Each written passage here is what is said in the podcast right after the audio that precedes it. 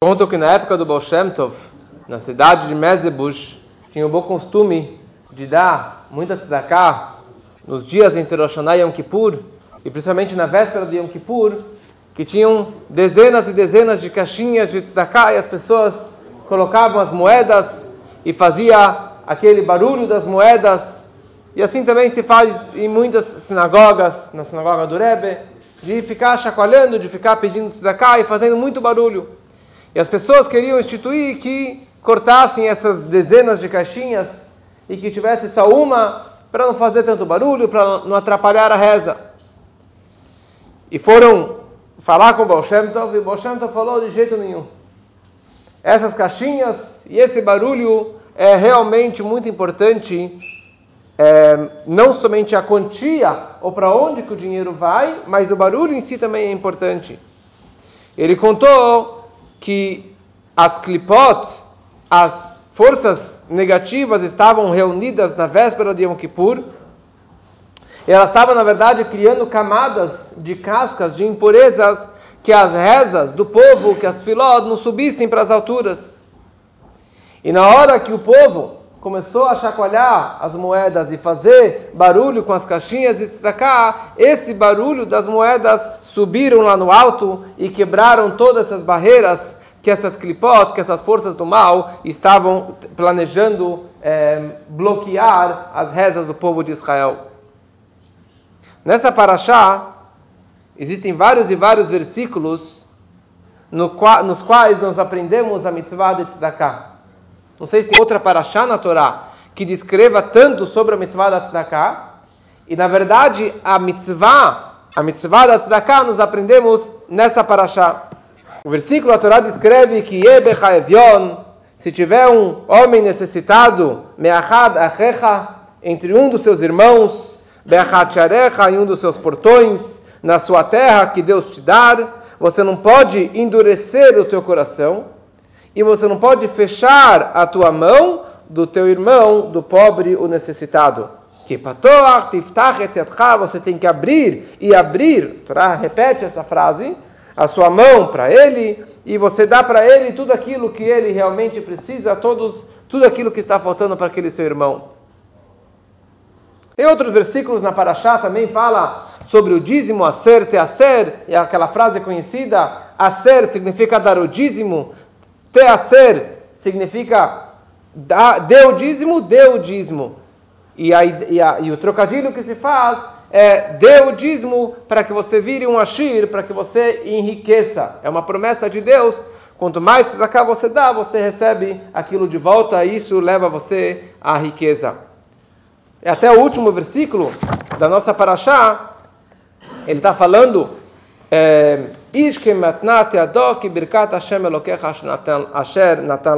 Cada um tem que dar com aquilo que Deus deu para ele, o quanto que ele pode dar, sem limites. Ele tem que, quanto mais a chama ajudou ele, ele tem que realmente dar os seus donativos, os sacrifícios, as oferendas.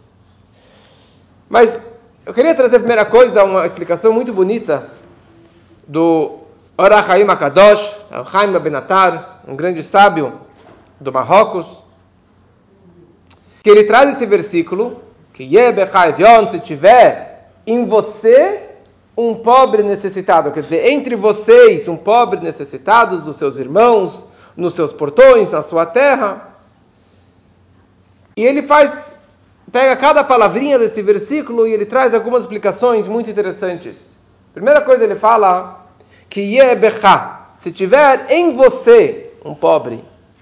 Então, os sábios explicam no, no tratado de Baba Batra, no Talmud, que qual é a razão que Deus selecionou aquele fulano, aquele pobre, para ser necessitado, para que ele não tenha neste mundo?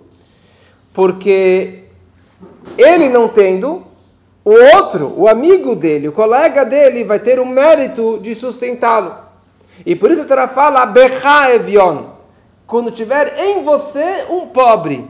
Quer dizer, por causa de mim, por causa de você, que aquele homem é pobre. Quer dizer, ele está, na verdade, esperando a tua ajuda para você ajudar ele. Então, é como se fosse é a culpa tua que aquele outro homem é pobre, porque você tem o dinheiro suficiente para ajudar o outro.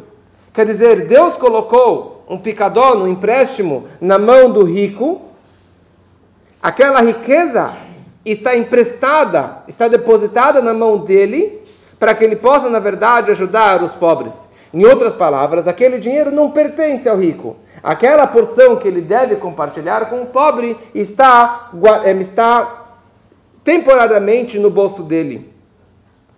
Às vezes Hashem ele coloca a porção do pobre é, num irmão, numa pessoa próxima, num parente próximo, e ele não precisa ir viajar e estender a mão para outras pessoas. Mas, se aquele pobre ele não tem tantos méritos, ele precisa viajar para sofrer mais um pouquinho, porque é assim que Deus fez por tzedakah, por tzedek, por justiça, quer dizer, aquele pobre não sofre à toa. Tem alguma razão que Deus está decretando sobre ele por justiça, por tzedek, então ele tem que ir mais longe. Tem que ir até o portão. Ele tem que ir até a, a, a, a terra, a tua terra, mais distante, mais distante. Mas em algum lugar aquele dinheiro se encontra. Quer dizer, não existe alguém que vai morrer de fome.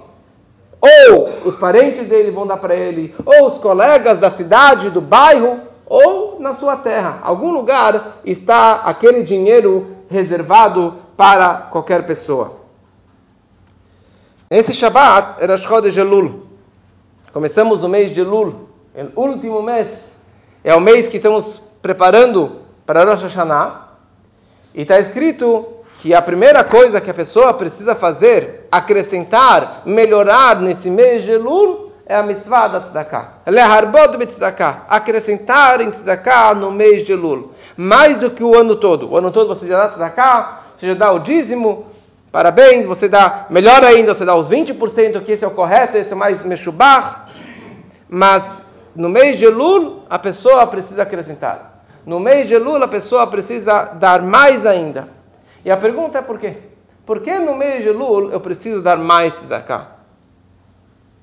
Então isso está escrito também em relação aos dias, aos 10 dias entre Rosh e Yom Kippur, que a pessoa precisa acrescentar em tzedakah, em boas ações e mitzvot, que isso na verdade vai trazer vários huyot para aquela pessoa, vai trazer vários méritos para aquela pessoa. E ao mesmo tempo isso pode servir como um meio de capará, de expiação por tudo aquilo que eu fiz de errado. Já que o mês de Lul é o mês do alto balanço, a partir de Rosh Chodesh Elul até Yom Kippur são 40 dias, que são os 40 dias que Moshe Rabbeinu foi pela terceira vez no Monte Sinai para receber as segundas tábuas.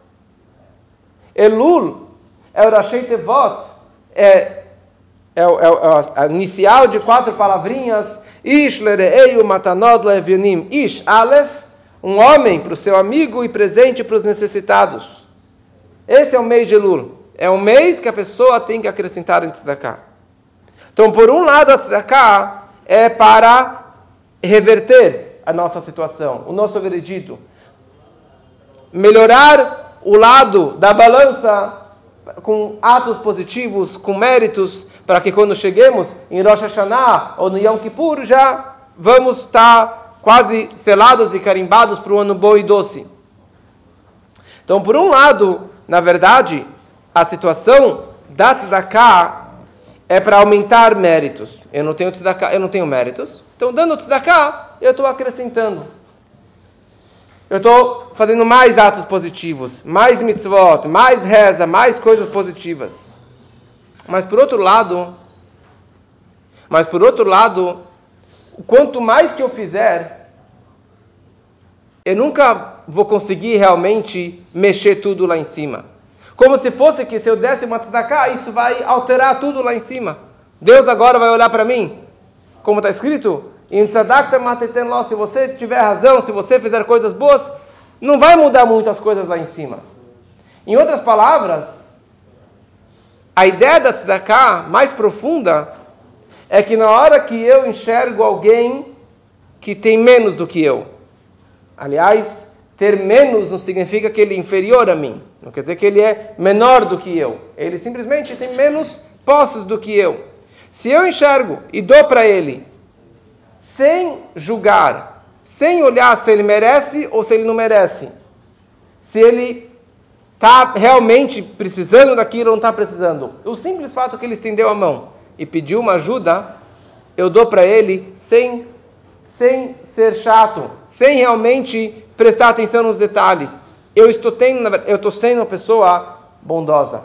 Eu estou tendo compaixão com aquela pessoa. Eu estou fazendo além da, da, do, do, do, que ele mereça. Pode ser que ele não mereça. Pode ser realmente que ele não mereça. Mas se ele precisa, eu vou ajudar aquela pessoa. Então, me dá, keneged me dá. Isso eu influencio, eu causo que Deus enxergue sobre mim da mesma forma, do mesmo ângulo. Da mesma forma que eu não fui crítico com a pessoa que me pediu. E eu dei de coração aberto.